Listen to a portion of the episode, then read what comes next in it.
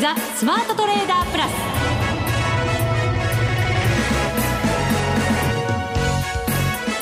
全国のリスナーの皆さんこんにちは。内田まさです。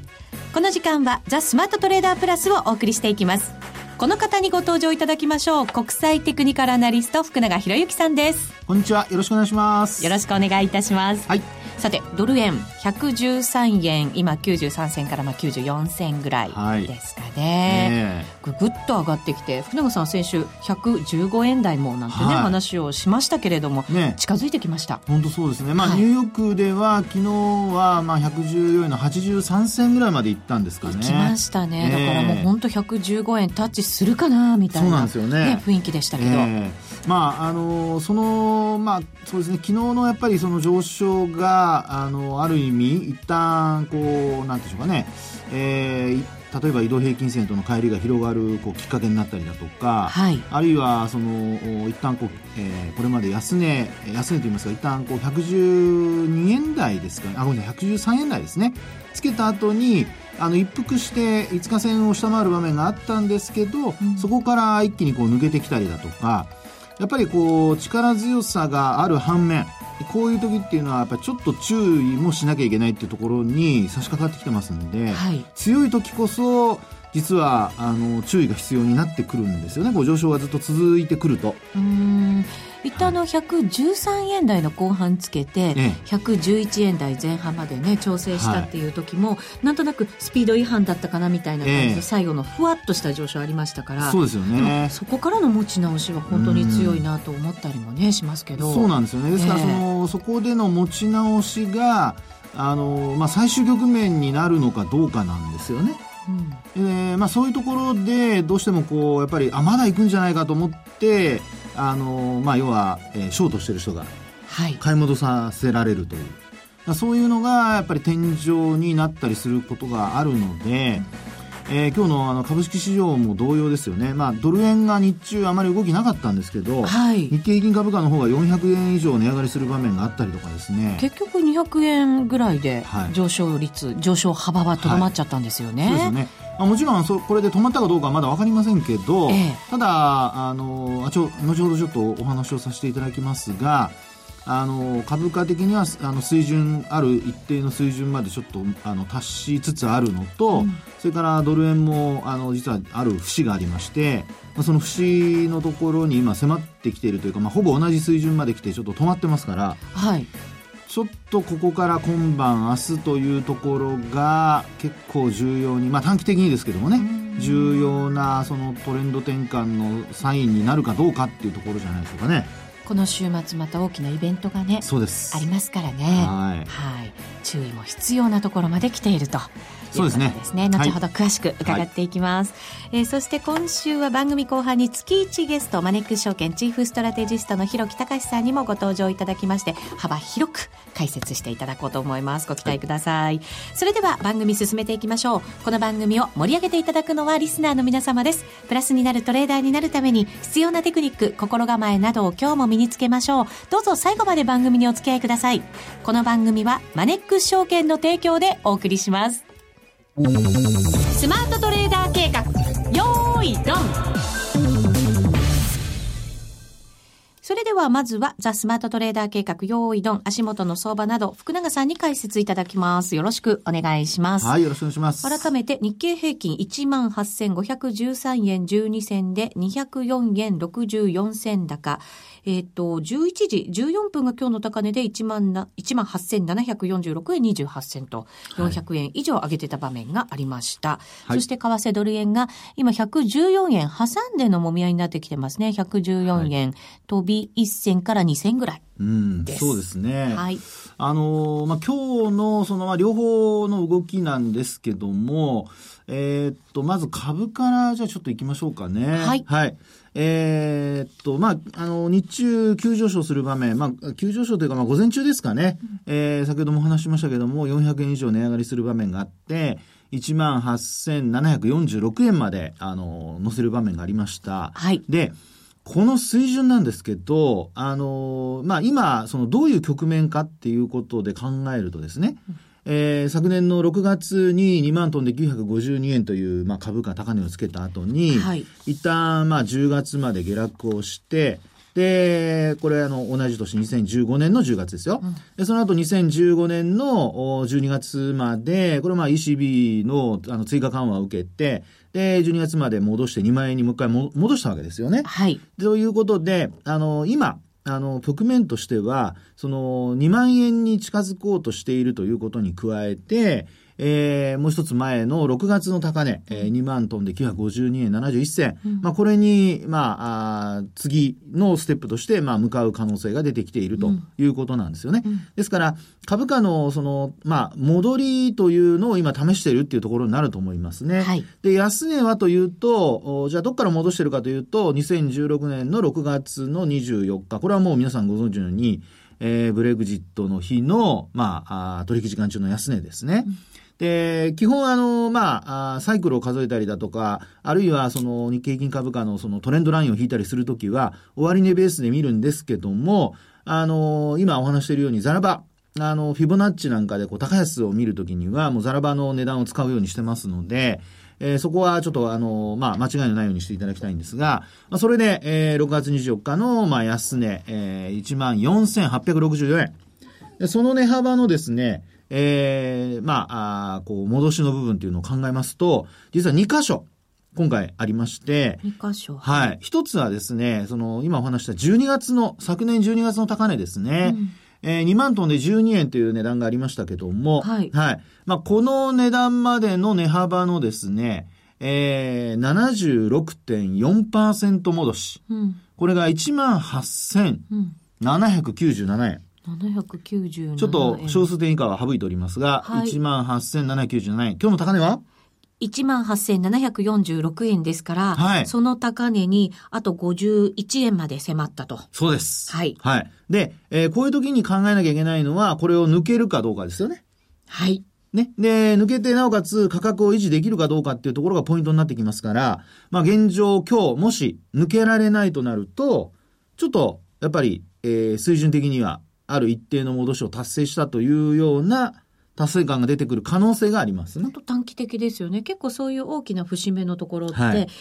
いっぺんに抜いてくれる時ももちろんあるのかもしれませんけど、はい、ちょっと何度か試しつつ、そうです揉みつつ、ええ、抜いてはまた押し戻されとか、そういうことすること多いですよね。そうですよね。なので、基本的にはやっぱり価格を維持できるかどうかっていうところが、まあ、抜けるかどうかの、まあ、一番重要なポイントになってきますよね。維持できるかどうか。はい。はい、で、えー、あともう一つはですね、あの、今日またもう一個押し返されてるんですけど、うん、これは今度、あの、6月、去年の6月の高値から、やはり同じく6月の24日、今年のですよ。はい。あの、安値までの値幅の、えー、今度は61.8%戻し。うんこれがですね、18,627円なんですよ。お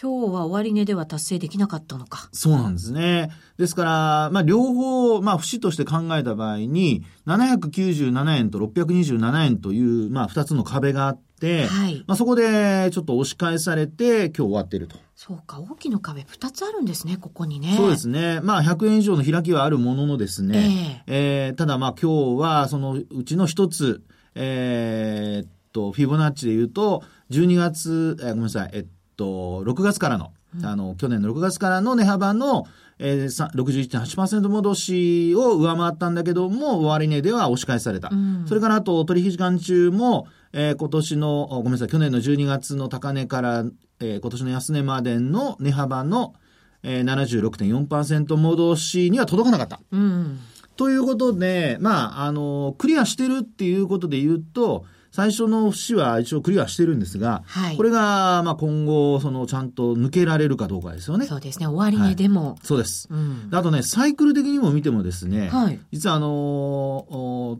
11月9日、もう今日12月1日ですからね。はい。えー、11月9日の、あの、安値つけた日ありましたよね。はい。16,111円81銭。そうです。はい。で、ここの日が、まあ、あの、トランプ大統領、新大統領が誕生した日になりますが、うん、はい。まあ、あの、現実問題としてはまだ、あの、えー、選挙人の投票がありますので、まだわかりませんけどね。うん、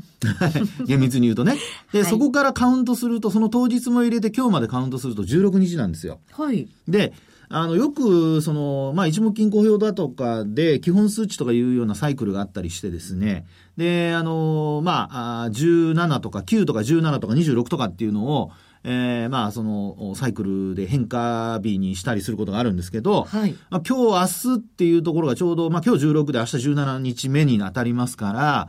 ちょうど節も差し掛かり、うん、で、なおかつ、サイクル的にも急落したところからの戻りっていうことで考えると、ちょっと意味を持ってくる可能性があるのかなというふうには見てるんですよね。はい。なので明日、あの、まあ、上昇する場面があり、あるいは上昇して終えたとしても、続進で終えたとしても、基本やっぱりその後、月曜日以降どういうふうになるのかっていうことをちょっと頭に入れつつ、はい、えー、まだトレンド、上昇トレンドがそんな、あの、一気に崩れるわけではないもののですよ。一旦一服するのかどうか、まあ、そのあたりちょっと頭に入れていただきたいと思いますね。はい、でも、はい、今日の冷やしのろうそく足って、はい、上髭長くて、長くて、陰線、陰線、ちょこっと実体がついててっていう、はい、なんか転換点になりそうな、うん、上ね、すごい重かったぞみたいな感じの、はい。ローソク足じゃないですか。その通りですね。ねで、売買代金も今日は結構増えたんですよね。増えました。はい。3兆2000億円？そうなんです。超えてますね。ね、超えてますもんね。んなので、まあ、あの、昨日は MSCI のそのリバランスがあって、昨日超えてるんですね。はい、膨らみましたけど、えー、まあ、今日はおそらくそういったリバランスはないと思いますので、まあ、そういう意味では、あの、比較的飽きない、あの、これまでの中では、あの、えー、まあ、通常のベースで膨らんだということが考えられるのかなと思いますけどね。ますよね。あの、大統領選挙でワイワイしてた頃には届きませんけど、はい、それに近いところまで、そうですよね。できてますもんね。できてますよね。で、続いてですからそうなってきますと、あの、ポイントになるのはやっぱり翌営業日なんですよね。はい。あの、これだけで判断するのはやっぱりちょっと早計で、えー、翌営業日、これまた5日移動平均線の上で推移したりしますと、あの、またまた今度は、あの、ショートしてる人が踏み上げられたりってことが考えられるので、はい、まあ、そういう意味では、あの、時給と、それからあとトレンド、うん、これが、あの、崩れるかどうかっていうところが、ええー、まあ、明日、それから来週の注目ポイントになってくると。なるほど。はい。そして次、為替行ってもいいですか？為替そうですね。ちょっとお時間が来てしまいましたので、後ほどまた詳しく伺っていきたいと思いますが、はい、そんな12月に入りまして、そうでございました。ね、視野になってきておりますけれども、はい、このザ・スマートトレーダープラスのスピンオフセミナー、開催が決定しております。12月8日、木曜日。木曜日。夜7時からスタートとなります。はい、会場がですね、東京虎ノ門の琴平タワーです。福永さんと、私と一緒にですね、2017年、ぜひ、ええ勝てるようなトレーダーに。そうです。はい。一緒になりたいと思いますので、ぜひ皆さん聞きに来てください。えー、今話題のですね、マネックス証券の高機能トレードツール、トレードステーションを実際のトレードにどう活用していくのかというところもですね、有名個人トレーダーの方が分かりやすく紹介してくれます。はい、抽選で50名様無料ご招待です。当選者の方には招待メールお送りします。詳しくは、ラジオ日経のホームページ、イベント欄セミナー、イベントセミナー欄までお願いいたします。はい、皆さんのお越しをお待ちしています。お待ちしてます。日頃のご愛顧に感謝を込めて。この冬、マネックス証券から嬉しいお知らせです。2016年12月28日までの期間限定で ETF や積み立てを除くマネックス証券で取り扱っているすべての投資信託の申し込み手数料が実質0円になるキャンペーンを実施しています。投資信託をご購入いただき、エントリーされたお客様に、漏れなく申し込み手数料を全額キャッシュバックいたします。NISA、ジュニア NISA でのお取引も対象です。投資信託を買いたいけれど、どれを選べばよいのだろうと迷われている方もいらっしゃるかもしれません。そのようなお客様のために、マネックス証券では、ウェブサイトに投資信託の特集ページを多数ご用意しております。お客様ご自身に合った投資信託がきっと見つかるのではないでしょうか。これから資産運用をお考えの方も、すでに運用を始めている方も、この機会にマネックス証券の投資信託をぜひご検討ください。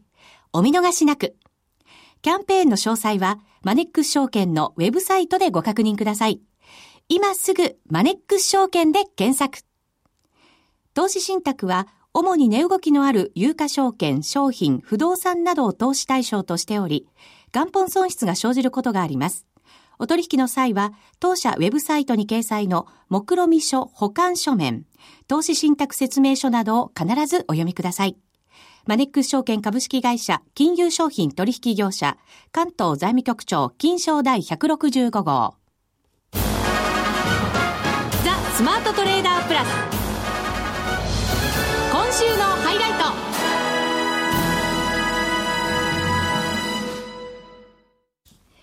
さて、今週もトレードステーションの具体的な機能要さんに聞いていきます。えー、今週はサポート体制についてお届けします。それではお聞きください。さて、この時間はトレードステーションの具体的な機能をようさんに伺っています。ようさんよろしくお願いします。よろしくお願いします。さて、今日は何の話ですか？えっと、今日はトレードステーションのツールのサポート体制についてお話ししたいと思います。はい、サポート体制、これだけ機能が盛りだくさんだと、サポート体制って確かに気になりますね。そうですね。マニュアルですとか、使い方の動画も用意してはいるんですけれども、はい、それを全部してマスターするっていうのはもうなかなか大変なことだと思うんですよね。そうですよね。しかもトレーダー一人一人使い方ってきっと全然違うんでしょうね。全然違うんですよ。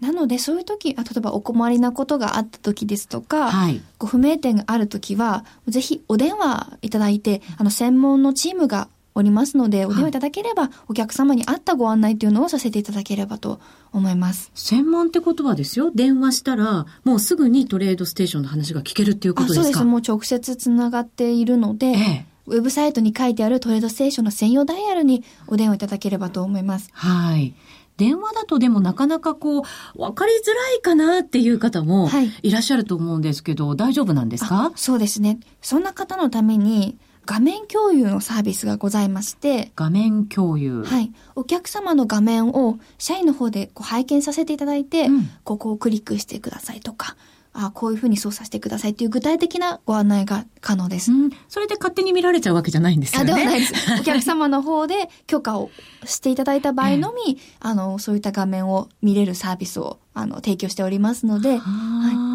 それいいですね、はい、なんか意外にここをクリックしてくださいとかって言われても、わからない場合ってあるんですけど、はい、本当に画面見ながら指示してくれるから、はい、すごく早く解決できそうですよね。お客様の操作とかも見れますし、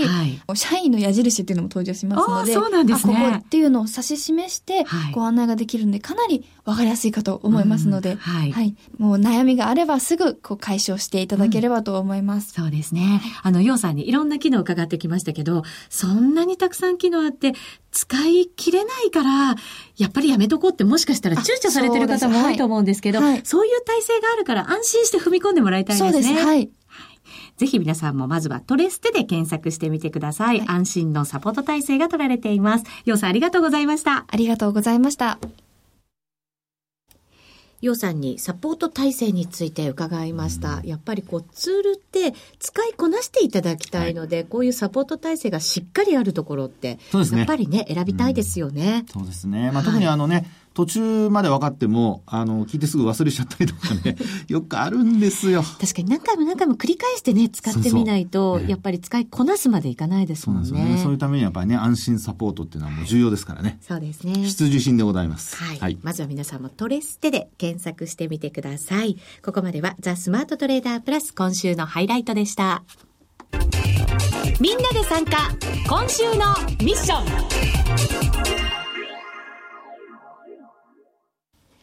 それでは、この方にご登場いただきましょう。マネックス証券チーフストラテジストの広木隆さんです。こんにちは。こんにちは。よろしくお願いいたします。よろしくお願いします。アメリカに行ってらっしゃったんですよね。そうですね。ちょうどあの大統領選があったですね、1週間後に、えー、サンフランシスコ、それからニューヨークと西と東に行って、えー、帰ってきました。はい。どうでした？大統領選挙終わった後ですから、まだなんか雰囲気って名残があったりとかするんですか？そうなんですよね。えー、ただ、あの、僕があった、まあ、投資家の人、それから、まあ、あの、市場関係者とかに会ってきたんですけれども、やはりみんな、こう、わからないっていうのがね、正直どうなるんだろう、トランプ政権のアメリカ、うん、来年のアメリカ経済や政治はどうなるんだろう、正直わかりませんよねっていうね、はい、あの、まだと、その時にはトランプ政権のあの閣僚人事なんかもまだ進んでませんでしたから、うん、あの、一体どうなるかわからないという、何しろ終わって一直後でしたからね。ただその中で期待と不安とこうないまぜになってるんですけれども、総じて言うと期待の方が大きい。はいというのが僕がお会いした方はみんなそうだっったですね。マーケットそのまま移してるみたいな感じですね。すね。まさにそんな感じでしたね、えー、えー、不安材料もあるんだけど、むしろ期待の方が大きいというのが、うん、あの、総括的な話でありました。それはやっぱりトランプさんがいろいろ景気に効果のある政策を取ってくれるんじゃないか、うん、結局そういうことにつきますよね、うん、うん、そういうことを打ち出してますからね。はい、えーただまあここからね、本当に就任されて、実行できるかどうかっていうところにね、来年は踏み込んでいくわけですけどね。そうなんですよね。ただ僕もそれに関してはすごくあの楽観的で、あの、できるだろうと思いますね。できるというのはもういろいろなことを掲げてますが、全部できるかっていうと当然、ものには順番というものがありますから、優先順位というものがあるわけですよね。はいうん、ただ一つ、そのトランプ大統領の経済政策で言えば、財政を拡張する減税、規制緩和、それからまあ貿易についてはちょっとそのアメリカ第一主義みたいなものを保護主義的な、はい、あのことを言ってますけれども、どこからじゃあ一体手つけるかっていうと、一番やりやすいのは減税ですよね。うん、これはもうみんなハッピーなので、はい、あの多分減税から手をつけていくんだろうと思うんですよ。まあ、あとはその財政を拡大してインフラ投資っていうような話。ただ、やっぱりみんなちょっと冷静に考えてるのは、そこまでね、ぶち上げてるほど1兆円のインフラ投資だとか、あるいは法人税減税35%を15%にするとか、全部丸々額面通り通るとは思ってなくて、うん、あの、どっかでこう妥協点を見出していくんだろうと。特に議会が結局共和党の議会というのは、その財政に対して健全派が多いんでね、そもそも共和党っていうのは財政出すのは、あの、あんまりこう渋るところですと。だから特にそのオバマ時代、まあまだオバマ大統領なんですけども、散々議会とねじれてた時ではですね、まず債務上限の引き上げ問題っていうので頓挫して、一回ね、あの、デッドライン過ぎちゃって、あの、滞ったことがあって、ね、そこでアメリカの国債、ね、アメね、アメリカの国債が格下げ初めて食らうとかですね、えー、そういうようなことがあった。ところが、僕もそこ一番の不安視してたんですよ。なぜかっていうと、まあ、共和党、ホワイトハウスも共和党で、議会も上院会員も共和党だから、すんなり行くんじゃないかと思われてたんだけど、トランプさんっていうのは、共和党の政治家じゃないし、議員でもないし、共和党の中に、議員の中には反トランプっていうのもいっぱいいるわけですよね。はい、だからそこが、その、トランプ氏が掲げてる財政拡大なんていうのをすんなり議会が通さないだろうと。特に共和党の下院議長であるポール・ライアン氏っていうのは、まあ、これ共和党の中心人物ですけれども、あのトランプさんと仲が悪いわけですよね。はい、だからどうするんだろうと思ってたらですねあの大統領の首席補佐官にラインス・プリーバスっていう人を任命した。はい、これが僕はもう決め手になったと思うんですよ。なんで決め手なんですか？プリーバスっていうのは、これ共和党の中でもガチガチの財政健全派で、ティーパーティーだったから、もともと。あの、茶会党っていうのが強かった時に、そもそも2001年にその財政のあの上限の引き上げ問題で吸ったもんだしたのは、あの当時茶会党っていうティーパーティーがやたら強くて、ダメだった。あの人はもう財政拡大なんて大嫌いで、うん、あの、そういう人物なんですよ。うん、で、これが共和党のど真ん中の人なんですけど、それをですね、ホワイトハウスのトップに招き入れたわけですね。はい、は大統領の補佐官だから、うん、そうすると彼が今度は議会とうまくやる。でこのこのプリーバスはライアンと、まあ、親友なんですよ。あそうなんですね、うん、そうするとお互い、えー、まあ、そんな財政ガチガチの人がですね実はホワイトハウスについてもっと財政拡大やろうよなんて話で議会と話つけに行くわけですよね。そうするともうトランプは自分は政治は素人だっての分かってるからだから共和党の中の一番実力のある人を味方に引き入れて、うん、あとは2人で頼むよってこういうような話なんですよ。うん、なるほど。これはね意外に、あの債務上限問題なんていうのは3月にサクサクと片付いちゃうかもしれない。オバマ政権に比べてすんなりいっちゃうかもしれない。そうすると、この次には、あ、じゃあ減税もうまくいくかもしれない。財政拡大もうまくいくかもしれないって市場は思い、まあ、金利は上がり、インフレ懸念もじわじわ出てくるでしょう。うん、だから僕来年1年は、あのー、このドル高円安の流れがずっと続くと思いますよ。はあ、ええトランプ大統領、人をうまく使い、お金もうまく使って。そう、だからこれ、やれるとこからやってきますから、減税だの、財政拡大だの、そういうような景気のいい話ばっかまず先に出るでしょう。はい。そうするとですね、これ必然的にインフレ懸念が高まって、金利も上がって、まあ、FRB 今来年の利上げ見通し年2回なんて言われてますけど下手すると年3回かもしれないし、うん、どっちにしろアメリカのその金利上昇のペースが早まってでドル高に僕はつながっていくと思うんですよ。うんそうすると今はね期待感だけでみたいな見方をする方々もいますけど、うん、これそのまま終わらないで、ええ、来年を通して長い期間上昇がもしかしたら見込める相場になるのかもしれないあると思いますね。為替のドル高円安を通じてね、はい、えー、日経平均は来年の今頃1年後には2万3000円だと僕は思う。お2万3000円。はいなんか景気のいい数字が出てきます。なんかね、な何が言ってんだろうと思うかもしれないけど、いや、別に全然大したことないですよ。ここにあの電卓持ってきてるんです。今日電卓持ってきてるんだけど。ですけど、本当に。てきてるんですけど。はい、何を計算するんですか？あのー、この間の日経新聞で、えー、今年度ね、あの、経営のベースは現役とかなんとか出てますけど、これわかんないですね。こんだけ今為替が触れてきちゃうと。うん、これだって、結構為替の見通し100円ぐらいにした企業って、うん、そうなんですよ。たくさんあるんですよね。ねあその段階で、この畜4、9月期、上期終わった段階で日経新聞社の集計によると、今期の上場企業の最終利益ですね。はい、まあ、要は EPS なんかの元になる最終利益は7%増益だってわけです。7%増益。これ今年度ね。うん、でももう今年度ってあとちょっとで終わり、まあね、じゃあ問題は来年ですよね。はい、来年の12月に株価が2万3000円になってる時には、うん、来年度の業績を織り込んでるわけだから。そうですよね。そうするとね、今まあ、あの、いろんな証券会社出してますけども、大体15%ぐらい増益じゃないかと、来期は。要はこん、この上期でボトムを打って、うん、ここから良くなっていく。ましてやこの為替だ。ましてやアメリカの景気拡大だ。なんていうことになると、来期はですね、15%増益だっていう見方が出てるんですよ。はい、そうすると、今期来期通じると、来年度の業績って今よりも2割強、まあ、ざっくり今1.23、23%増益って出てますけどね。はい、これに例えば1万今日8500円ぐらいですか1万8000円、まあ500円かけたとしましょう、はい、そうすると2万2760円ですよ。ほう。ええ、だから今期の業績来期の業績この円安を考えていくと、うん、素直に業績を織り込んでいくと2万2700円ちょっと破れたら2万3000円です。はあもう電卓バン見させられちゃいましたけど。いやいやこれね、もっと長い期間で、このアベノミクス相場の始まりって2012年ですけれども、はい、その時って8000円台だったんですよね。そうですね。でそこが業績のやっぱりボトムですから、はい、そこから5年6年かけてね例えば来期来来期来期の業績まで織り込みに行くと、うん、6年ぐらい2018年3月期。